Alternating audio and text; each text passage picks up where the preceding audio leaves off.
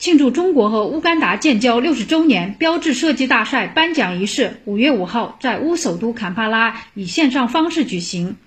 此次大赛由中国驻乌干达大使馆和乌干达外交部举办。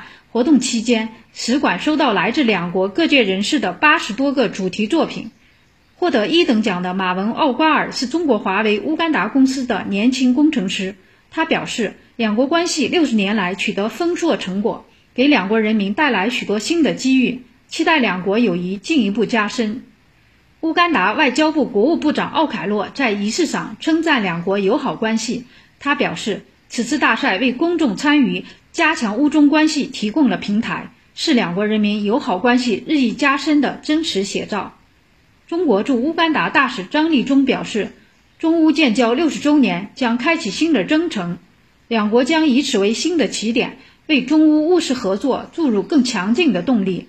此次大赛的意义在于吸引和鼓励两国民众参与纪念中乌友好合作的历史。